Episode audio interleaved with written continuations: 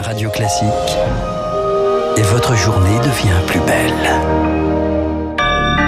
Bon réveil, bonne journée, soyez les bienvenus sur Radio Classique. Nous sommes le mardi 9 février, il est 7 heures.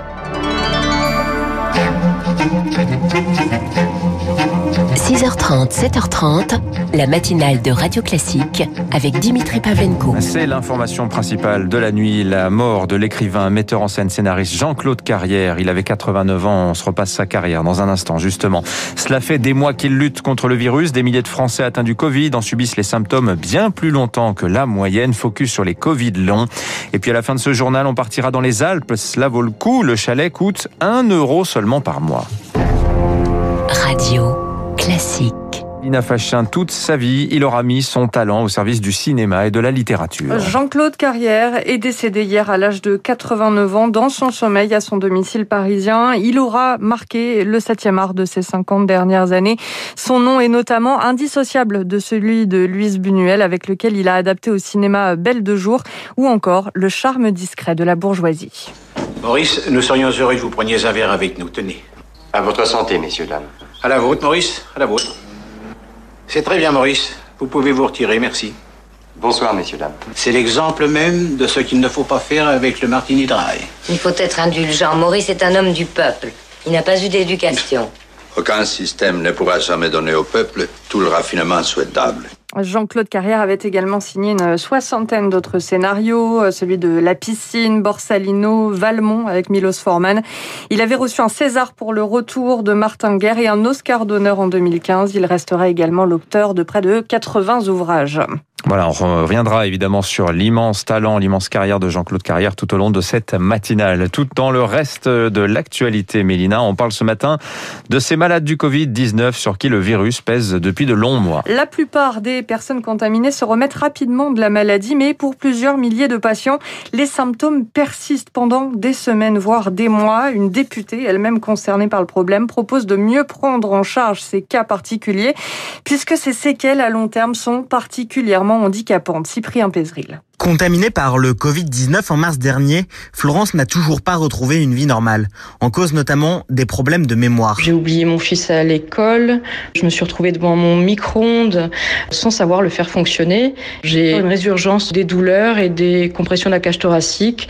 J'ai 45 ans, j'ai un corps d'une mamie de 85 ans. Je me couche à 20h30 juste après avoir couché mon fils. Face à ces nombreux symptômes, Florence consulte plusieurs médecins qui n'y voient aucun lien avec le coronavirus. On ne nous croit pas, on est obligé de justifier de manière sempiternelle nos symptômes. J'ai eu un diagnostic de détresse psychologique alors que mon moral est au top quoi. Difficile aussi d'obtenir un arrêt maladie alors qu'il lui est impossible de retourner travailler. Comme elle, une personne contaminée sur 10 serait atteinte de forme longue du Covid. Et Jérôme Larcher, infectiologue à Montpellier, en reçoit quotidiennement. Si pour l'instant il n'y a pas vraiment de traitement, il invite pourtant à consulter. On est vraiment juste au début de la compréhension de ce nouveau syndrome, mais qui, je pense, doit être reconnu comme tel. Et donc les patients, il faut les prendre en charge, les accompagner, même si pour l'instant on n'a pas des solutions à tous leurs problèmes. Les autorités de santé vont communiquer dans les prochaines semaines auprès des médecins pour un meilleur accompagnement des malades. Cyprien Pézril et l'Organisation mondiale de la santé organisent d'ailleurs aujourd'hui un séminaire virtuel consacré à ces cas de Covid à long terme. Les musées, les monuments seront les premiers lieux culturels à pouvoir rouvrir, une promesse euh, faite hier par Roselyne Bachelot. La ministre de la Culture s'est entretenue avec une cinquantaine de dirigeants de centres artistiques. Patience toutefois, il va falloir attendre une décrue du virus. Aucune date n'a été fixée, mais cette lueur d'espoir fait du bien, estime Isabelle Bertolotti, directrice du musée d'art contemporain de Lyon. C'est pour nous un signe que ça ira mieux, sachant qu'en plus, on est, d'après nous, évidemment, les mieux placés pour pouvoir ouvrir dans des conditions sanitaires optimales. Il y a une vraie volonté de rouvrir, mais il y a aussi un vrai souci de, santé. On n'a pas envie de faire une fronde parce qu'on est bien conscient et on veut que tout le monde soit en très bonne santé, mais euh, les conditions dans lesquelles on peut rouvrir nous paraissent maintenant optimales et on a envie de le faire savoir surtout. Un propos recueilli par Rémi Vallès. La ville de Perpignan, elle a décidé de ne pas attendre le feu vert du gouvernement. Le maire Louis Alliot a annoncé que quatre musées de la ville rouvriraient aujourd'hui. La préfecture a saisi la justice pour contrer son initiative. Ouais, à 8 heures, nous serons en direct avec le vice-président de la Fondation pour la sauvegarde, le développement du domaine de Chantilly, Christophe Tardieu, le domaine de Chantilly au bord du précipice. Dans le reste de l'actualité, Mélina, les États-Unis. Donald Trump de retour aujourd'hui devant la justice. Deuxième procédure en destitution pour l'ancien président américain. C'est historique.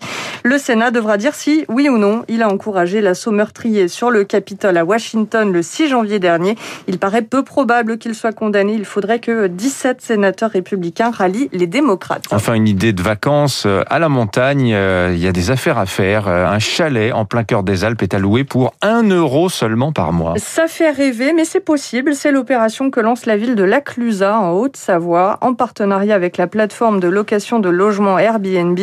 Les heureux candidats seront sélectionnés par des élus locaux. L'objectif pour le village, c'est d'attirer les citadins pour de longs séjours et pourquoi pas éventuellement en faire de nouveaux habitants, explique Damien Duport de l'Office du tourisme de la Clusa au micro d'Émilie Vallès. Pour l'instant, on a 1800 habitants, mais on a perdu 200 habitants en 10 ans. C'est quand même important. Il faut euh, prendre ce problème à bras le corps dès maintenant. Il faut qu'on ait suffisamment d'élèves pour pouvoir déjà faire vivre l'école et après, il faut qu'il y ait des activités euh, économiques. Nous, à la Clusa, ce qu'on se dit, c'est que ben, vous pouvez peut-être faire cet exode urbain pour venir un petit peu en montagne ou dans des zones un peu plus dépaysantes et oxygénées. On a un village qui est connecté, donc on a développé la fibre et un espace de coworking parce que c'était une demande qu'on avait déjà pour les euh, séjours traditionnels de vacances. C'était les vacances qui étaient impactées par le travail. Maintenant, c'est peut-être le travail qui va être impacté par la façon de vivre au quotidien et de se dire, en fait, on peut travailler dans d'autres endroits que la ville.